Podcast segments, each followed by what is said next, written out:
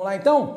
Galera, quando a gente fala sobre constituições, né, constituições brasileiras, a gente tem que considerar ah, que o Brasil, ele por muito tempo foi um país submetido como colônia a Portugal. Então, se você pega lá de 1500, quando foi a descoberta, 1530, quando começa a colonização, até 1822, nós temos o Brasil é, sendo dependente e não tinha uma autonomia em política, pouca administra autonomia administrativa, tá certo?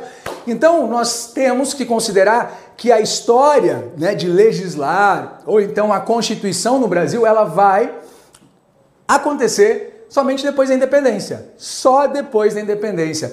Então nós temos a nossa primeira Constituição sendo no Brasil Império, tá? No período do Império foi a nossa primeira Constituição.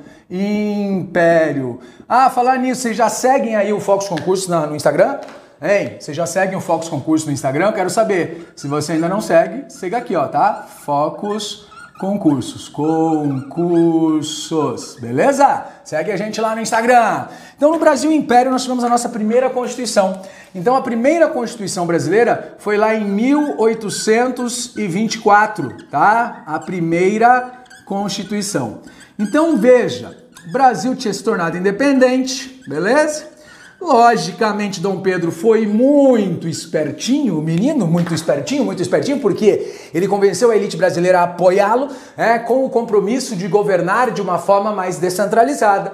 Quando acontece a independência e as guerras da independência, ele praticamente centraliza aí as atitudes. E o Brasil optou né, para manter a unidade territorial, para manter a escravidão, para manter a, a, as terras, né, o controle agrário e tudo mais, foi escolhida a forma de governo monarquia, tá? Constitucional, a monarquia constitucional seria o sistema que nós aplicaríamos aí. Então o imperador, né, o imperador, ele deveria se submeter, submeter os seus poderes a uma constituição. Muito bem. Dom Pedro já estava no trono, ok? Dom Pedro já estava no trono e já havia sido convocada uma assembleia constituinte. Essa Assembleia Constituinte elaborou um projeto constitucional que foi apresentado a Dom Pedro por Antônio Carlos de Andrada. Dom Pedro pegou o projeto da Constituição, olhou e falou assim: não, não concordo. Essa Constituição aqui eu não concordo com ela, com esse projeto aí, Constituição.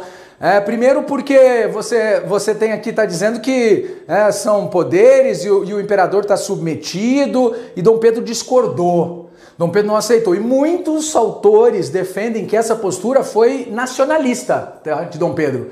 Ah, uns falam, não, Dom Pedro autor... Não, não, foi nacionalista, porque se o imperador que zela pelo país, pelo Estado, estiver submetido a uma Câmara, a um Senado, ele automaticamente está rendido, né? Está rendido e não consegue ser o protetor, o defensor dos interesses maiores do Estado e da nação. Dentro da cultura monárquica tem isso, tá? Tem essa ideia. E aí Dom Pedro falou, muda isso aí. Os caras falaram, não vamos mudar. Muda, não muda. Então, beleza. Aí Dom Pedro ordenou um cerco à Assembleia Constituinte. Esse episódio ficou conhecido como Noite da Agonia. A Assembleia foi destituída, tá? E Dom Pedro mesmo foi o responsável pela redação do texto da Constituição, junto com mais dez conselheiros, os ministros ali que ele havia elencado para este trabalho. A primeira Constituição do Brasil, portanto, ela foi o quê? Ela foi outorgada, ou seja, ela foi imposta, ela não foi é, outorgada, ela não foi promulgada, ela foi outorgada. Pá! Tá? Ela foi imposta, desce goela abaixo. Essa primeira Constituição que foi outorgada, nós tínhamos então a forma de governo, nós tínhamos a monarquia, né? A monarquia foi a forma de governo. Nós tínhamos a divisão em quatro poderes, tá? O que, que são? Como assim quatro poderes? Ué, hoje nós temos a divisão em três poderes. Aqui eram quatro poderes, que era o poder moderador, tá? Executado, ou melhor, de uso exclusivo do imperador que faria uso deste poder caso fosse necessário para defender os interesses do Estado, da nação. Nós tínhamos o poder executivo, formado pelo imperador, liderado, né? O imperador era o chefe, e os seus ministros, poder executivo. Nós tínhamos o poder legislativo, que era bicameral, tá? Legislativo bicameral, ou seja, Câmara e é, Senado e Câmara dos Deputados bicameral. ok? O Senado era vitalício, inclusive. Os deputados não, mas o Senado era vitalício, ok? Muito bem. E o poder judiciário, né? E o poder judiciário. Então aqui vem uma coisa diferente em relação às demais constituições, que é o quarto poder, o poder moderador. Nós tínhamos também o estabelecimento aqui do padroado. O que, que é o padroado? Padroado significa que o Estado aqui não é laico, tá? O Estado, a igreja, a igreja tem como né, chefe máximo aqui no Estado, no Estado, ou no Brasil, perdão, o imperador. E você tem o catolicismo, religião oficial, tá? O catolicismo era a religião oficial do império, então não é um estado laico. Outras religiões até podiam existir, mas não podiam ter manifestações públicas. Por isso que você tem muitos, né, muitos é, é, lugares do Brasil onde existe ainda a herança de religiões que persistiram, né, coexistiram neste momento e que eram consideradas criminosas, se reuniam escondidas, porque não podia ter público, já que a religião oficial era o catolicismo, tá? O padroado estabelecia essa relação do Estado com a igreja. E nós também tínhamos o que aqui? Nós tínhamos o voto censitário, tá? Voto censitário. O que, que significa voto censitário? Os eleitores, eles eram classificados é, e qualificados para ser eleitor de acordo com a renda anual aferida em alqueires de mandioca. Então, por exemplo, se você tivesse uma renda anual de 100 mil réis em alqueires de mandioca, você era o eleitor da paróquia. Se você tivesse 200 mil réis é, em alqueires de mandioca ano, uma renda de 200 mil réis por alqueire de mandioca, é, em alqueires de mandioca por ano, você era o eleitor da província. Você podia, você tinha mais, o seu voto tinha mais força. Se você tivesse uma renda de 400 mil réis por ano em alqueires de mandioca, você podia se candidatar a deputado. E se você tivesse 800 mil reais, comprovasse a renda de 800 mil reais, você podia se candidatar a senador. Então, voto censitário que divide os eleitores por o critério de renda. Beleza? Então, essas são as principais características da Constituição de 1824 centralizadora que dava ao imperador plenos poderes de intervenção e interferência nos demais poderes. Só que aí, o que aconteceu? Aconteceu que em 15 de novembro, no dia 15, dia 15 do 11 de 1889, aconteceu o quê? A proclamação da República. Proclamação da República. Proclamação da República. Deixa eu só escrever mais um pouquinho aqui, depois eu vou trocar o pincel. República. E com a proclamação da República, a Constituição do Império já estava rodada, né, filho? A Constituição do Império já tinha rodado na chapa quente. Por isso que a proclamação da República imediatamente trouxe o que? A convocação de uma Assembleia Constituinte, tá? Logo após, perdão, a proclamação da República, tivemos um governo provisório, ok? Um governo provisório para a elaboração, para dar tempo de elaboração da nova Constituição. E a Assembleia Constituinte foi convocada. Tá? Assembleia Constituinte, beleza? E aí o que acontece? Aí sim, depois de dois anos mais ou menos de trabalho, tivemos a primeira Constituição republicana. E é sobre isso que eu vou falar a partir de agora, são, é, sobre, as, são, é, sobre as constituições, desculpe, republicanas do Brasil as constituições republicanas do Brasil. Galera, aí veio a Constituição de 1891. Então, em 1891, nós tivemos a primeira Constituição republicana. Então, cuidado com isso aqui, ó. A primeira Constituição republicana. Não é a primeira Constituição do Brasil, é a primeira Constituição republicana. E o interessante é o seguinte: o interessante é que se você percebe aqui, na de 1891, não mudou muita coisa em relação à questão social a Constituição de 1824. Até porque a Constituição de 1824 não falava nada de questão social, né, de abolição de escravidão, passou o assunto passou batido. Em 1891, a escravidão já havia sido abolida, mas ela não é uma constituição que se preocupa com questão, com questões, perdão, é, sociais, tá? Não se preocupa.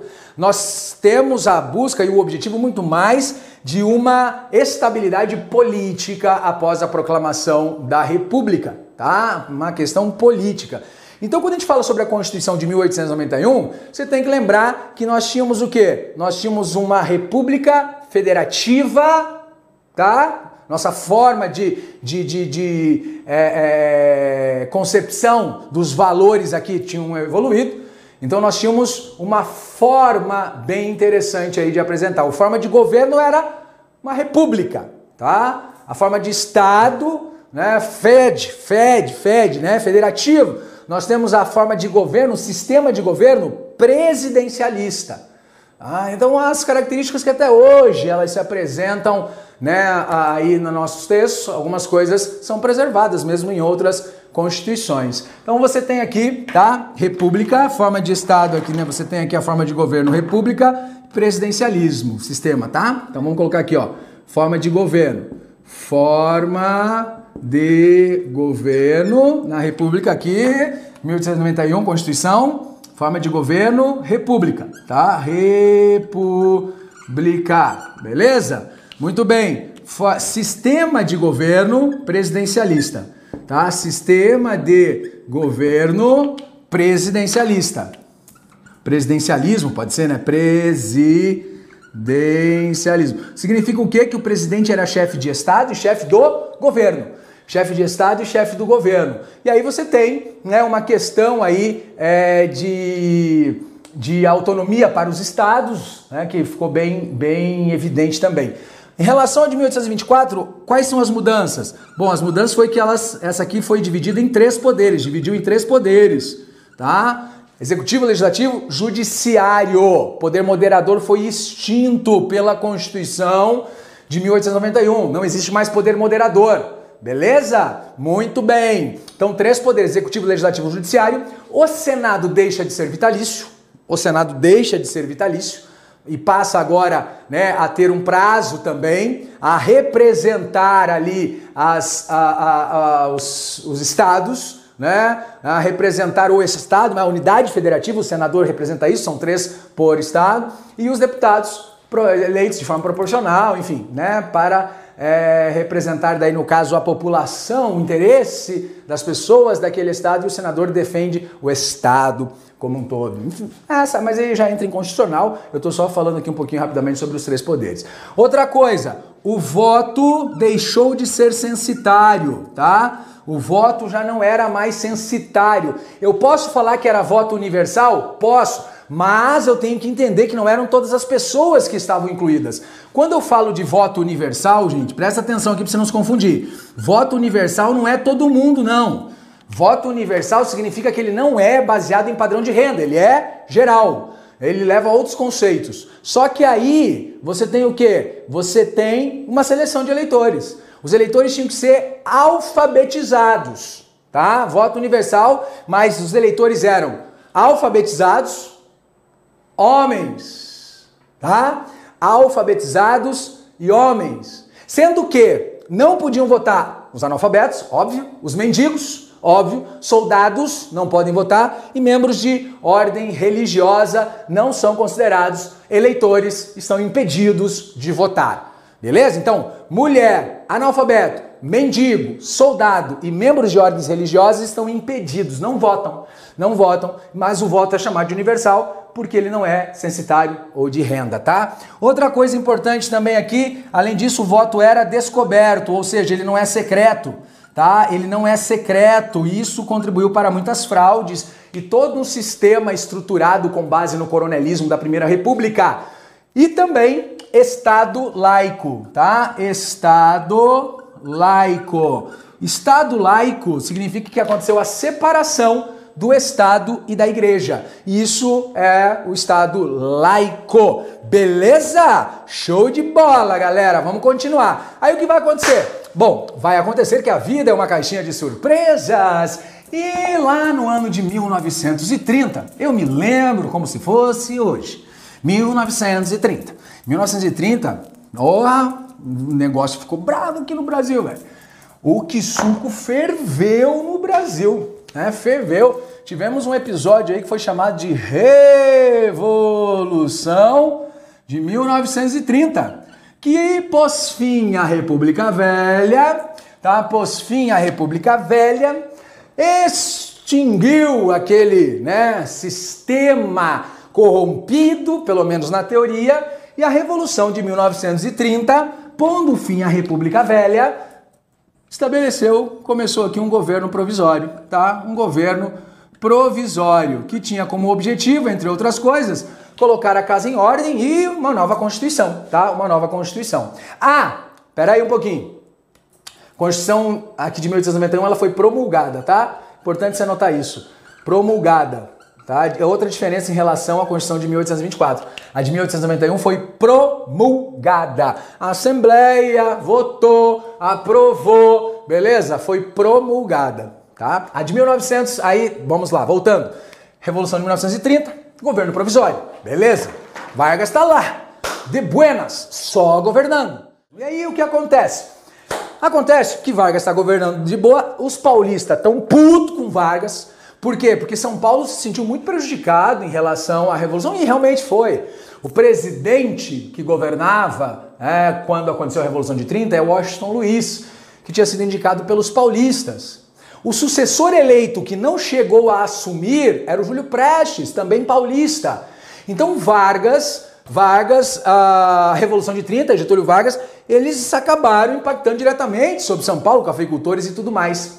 E aí essa demora, né, essa morosidade para uma nova Constituição fez com que eclodisse em São Paulo, no dia 9 de julho de 1932, a Revolução Constitucionalista, que é um episódio fantástico na história, é uma guerra civil gigante, tá? que é menosprezada em muitos livros, a gente não dá o devido valor a ela, mas ela foi uma guerra civil envolvendo aí forças opositoras contra as forças apoiadoras de Getúlio Vargas. Mas a Revolução Constitucionalista de 32 foi responsável por uma coisa muito importante. Foi ela que apressou a convocação da Assembleia Constituinte. Então, no governo provisório de Vargas, aí você tem a Revolução, tá? Revolução Constitucionalista de 1932, que acabou apressando, né, tornando urgente o trabalho e a convocação da Assembleia constitucional. E aí veio a Constituição de 1934. Então, em 1934,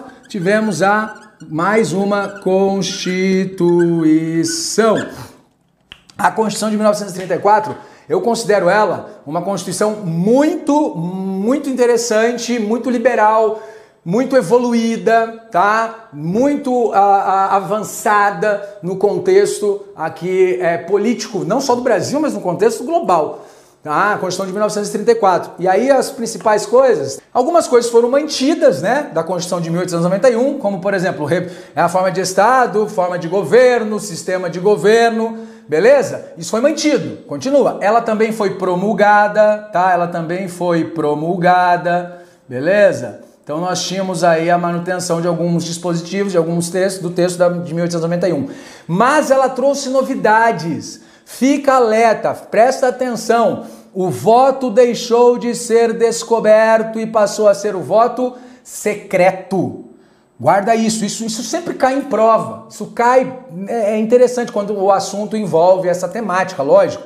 Também foi estendido às mulheres o direito de votar. Voto feminino, as mulheres ganharam o direito de votar. Só presta atenção numa coisa: essa não é a Constituição mais inclusiva da nossa história. A mais inclusiva da nossa história é a de 88, tá? Porque a de 88 autorizou, permitiu o voto dos analfabetos. Aí as provas às vezes colocam que a Constituição de 1934, com a inclusão do voto feminino, foi a Constituição mais inclusiva até hoje. Não! Foi bem inclusiva. Só que né, você tem aí com, aí com a inclusão dos analfabetos, autorização para que eles também votem, aí sim nós temos a maior inclusão, por isso Constituição de 1988, beleza? Outra coisa importante, legislação trabalhista. Tá? Então são estes três pontos aqui ó, que você tem que considerar como mais relevantes da Constituição de 34: voto secreto, voto feminino e leis trabalhistas. Previdência social, jornada de trabalho de 8 horas diárias, salário mínimo, férias, só cuidado. É, 13 terceiro não é dessa Constituição. E FGTS, essas coisas também não. Lembra a Constituição de 34, lei, as leis trabalhistas, legislação trabalhista, basicamente essa: Previdência, jornada de trabalho de 8 horas, salário mínimo, férias. Os sindicatos tinham autonomia, autonomia sindical. Também essa Constituição começa, adota medidas nacionalistas defendendo as riquezas naturais do país A justiça eleitoral foi criada e aqui uma medida muito boa que foi a obrigação às empresas de manterem no mínimo dois terços de empregados brasileiros. Essa, portanto, é uma Constituição avançada, é uma Constituição liberal, uma Constituição progressista, que refletia, de certa maneira, o populismo de Getúlio Vargas, o nacionalismo econômico de Getúlio Vargas. Essas características tão marcantes. Só que tudo que é bom dura pouco, né, cara? Tudo que é bom dura pouco. Quando você tem uma Constituição aqui filé, bonita, cremosa, mais bonita que marmita com dois bifes essa Constituição, durou pouco. Ei, Brasil, gente, às vezes dá um, né, a gente dá uma agonia. Como assim, professor? Bom, o mundo está num contexto de confusão, tá? Nessa época aqui. Eu já vou avisar vocês. O mundo tá é nazismo na Alemanha, o fatismo na Itália, o stalinismo na União Soviética, tá doideira, foguete, tiro e grito. No Brasil nós tínhamos a reprodução dessas ideias, sim. Nós tínhamos. Nós tínhamos, por exemplo, a AIB, Ação Integralista Brasileira, que reproduzia aqui as ideias fascistas, liderada por Plínio Salgado.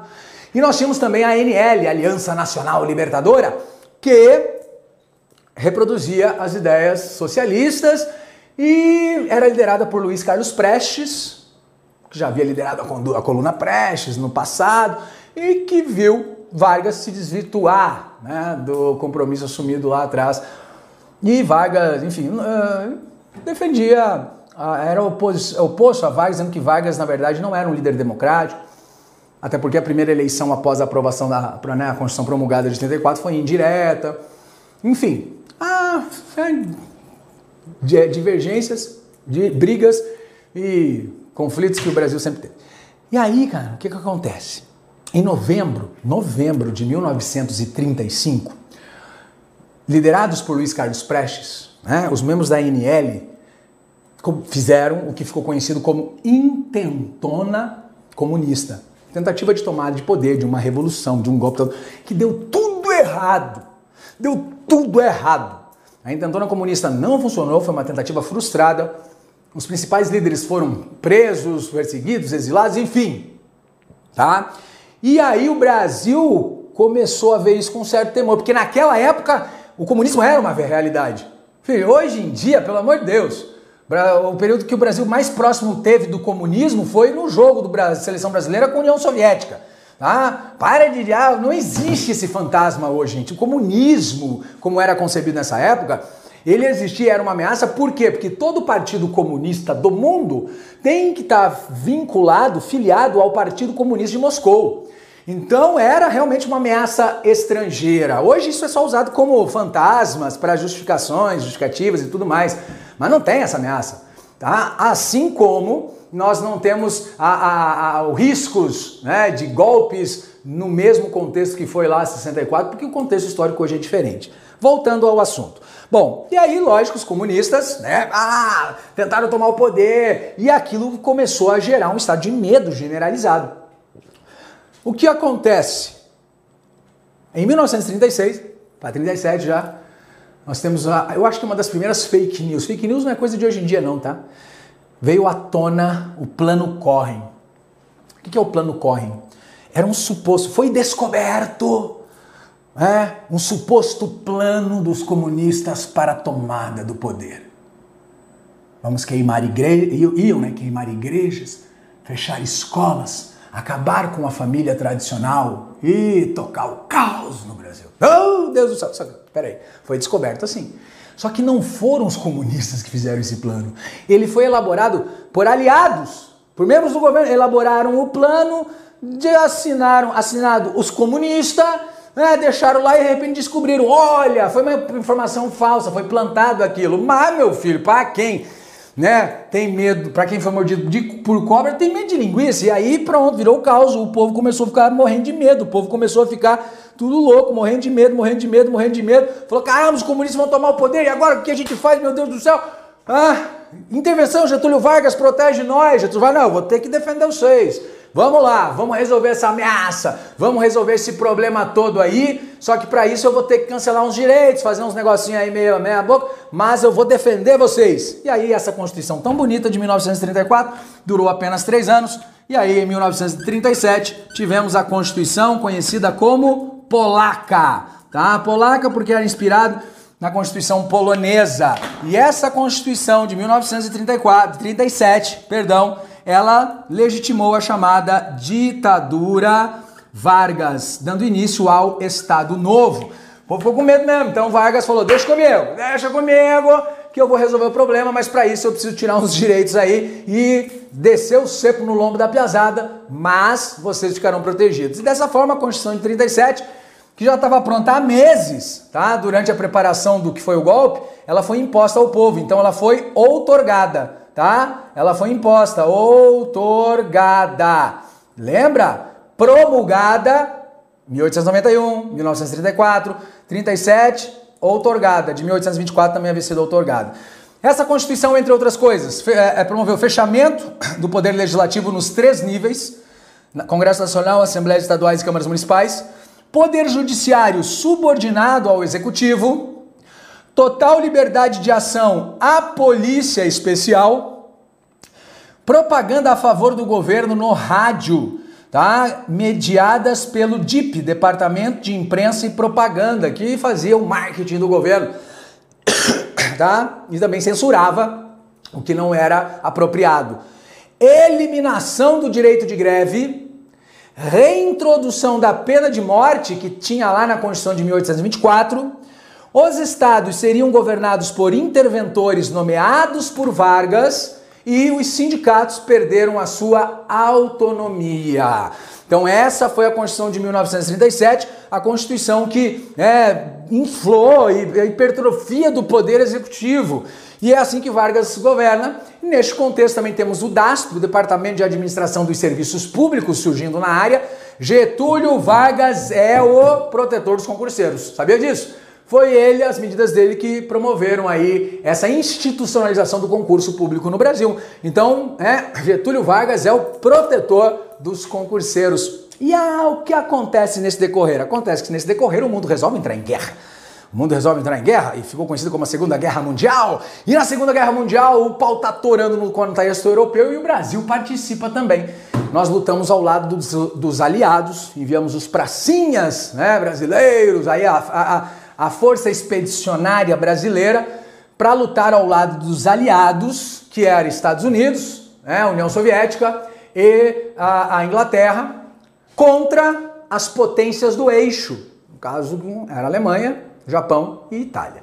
O Brasil, a maior campanha foi na Itália para libertar a Itália dos fatistas e dos é, é, é, nazistas que lá ocupavam e isso foi muito importante para a história do Brasil. Só que a vitória dos aliados, a vitória dos aliados, ou seja, o Brasil estava do lado de quem ganhou. Politicamente, ela acabou enfraquecendo o governo Vargas, porque a Segunda Guerra ela foi uma guerra contra ditadores. Hitler, Mussolini. Aí o soldado vai para a guerra para matar ditador. Ué, por que, que nós estamos matando esses caras aqui? Não, porque aqui não existe isso, isso, isso. Ele fala, ué, mas lá no Brasil também não. Lá no Brasil tem ditador. Eu, eu tô lutando para derrubar um ditador, daí eu vou voltar pro meu país e tem uma ditadura lá. Tá esquisito esse negócio. Tá estranho esse negócio. Exatamente. Então isso enfraqueceu. A, a, os rumos da política externa não eram mais compatíveis com o rumo da política interna do Brasil. Por isso acontece o um enfraquecimento do poder de Vargas. Ele sai em 1945 do poder e aí quem assume a presidência do Brasil é um camarada chamado Eurico de Gaspar Dutra, que precisa resolver o probleminha da Constituição. Nós não podemos, num governo democrático, numa democracia, que é o que nós vamos colocar agora, ser regido por uma Constituição ditatorial. Então, bora fazer mais uma Constituição. Ai, minha Nossa Senhora, perpétuo socorro, 1946, redemocratização, mais uma Constituição, Constituição de 1946, promulgada, tá? Essa Constituição foi promulgada. Beleza? Então vamos colocar aqui, promulgada.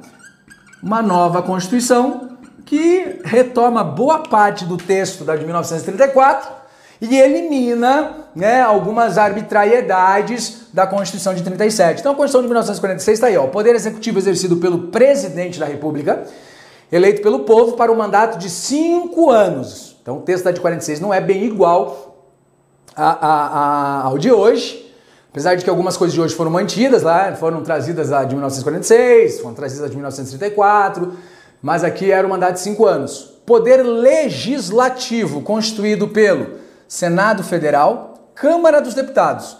Tanto senadores quanto os deputados eram eleitos pelo povo. Os primeiros, né, senadores, três por estado, e os segundos de forma proporcional. Poder Judiciário, formado por tribunais federais de cada estado e pelo Supremo Tribunal Federal. Autonomia política e administrativa para os estados. Então, autonomia. Cuidado, não é soberania, é autonomia.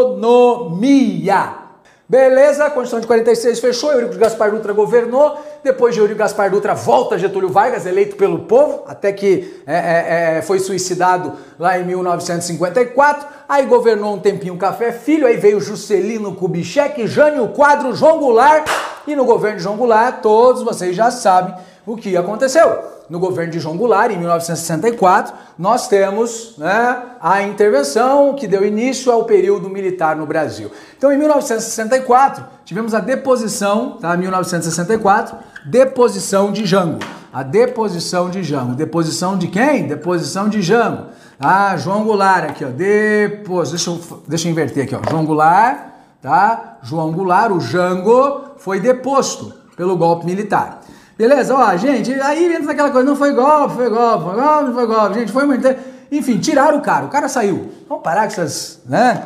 Só que, realmente, nesse contexto, foi um movimento apoiado pela classe média, apoiado pelo povo, e a, a, a, a ação dos militares aqui, ela aconteceu em defesa da democracia. Porque entendia-se que a democracia neste contexto estava ameaçada. E eu vou falar uma coisa para vocês, neste contexto estava mesmo ameaçada.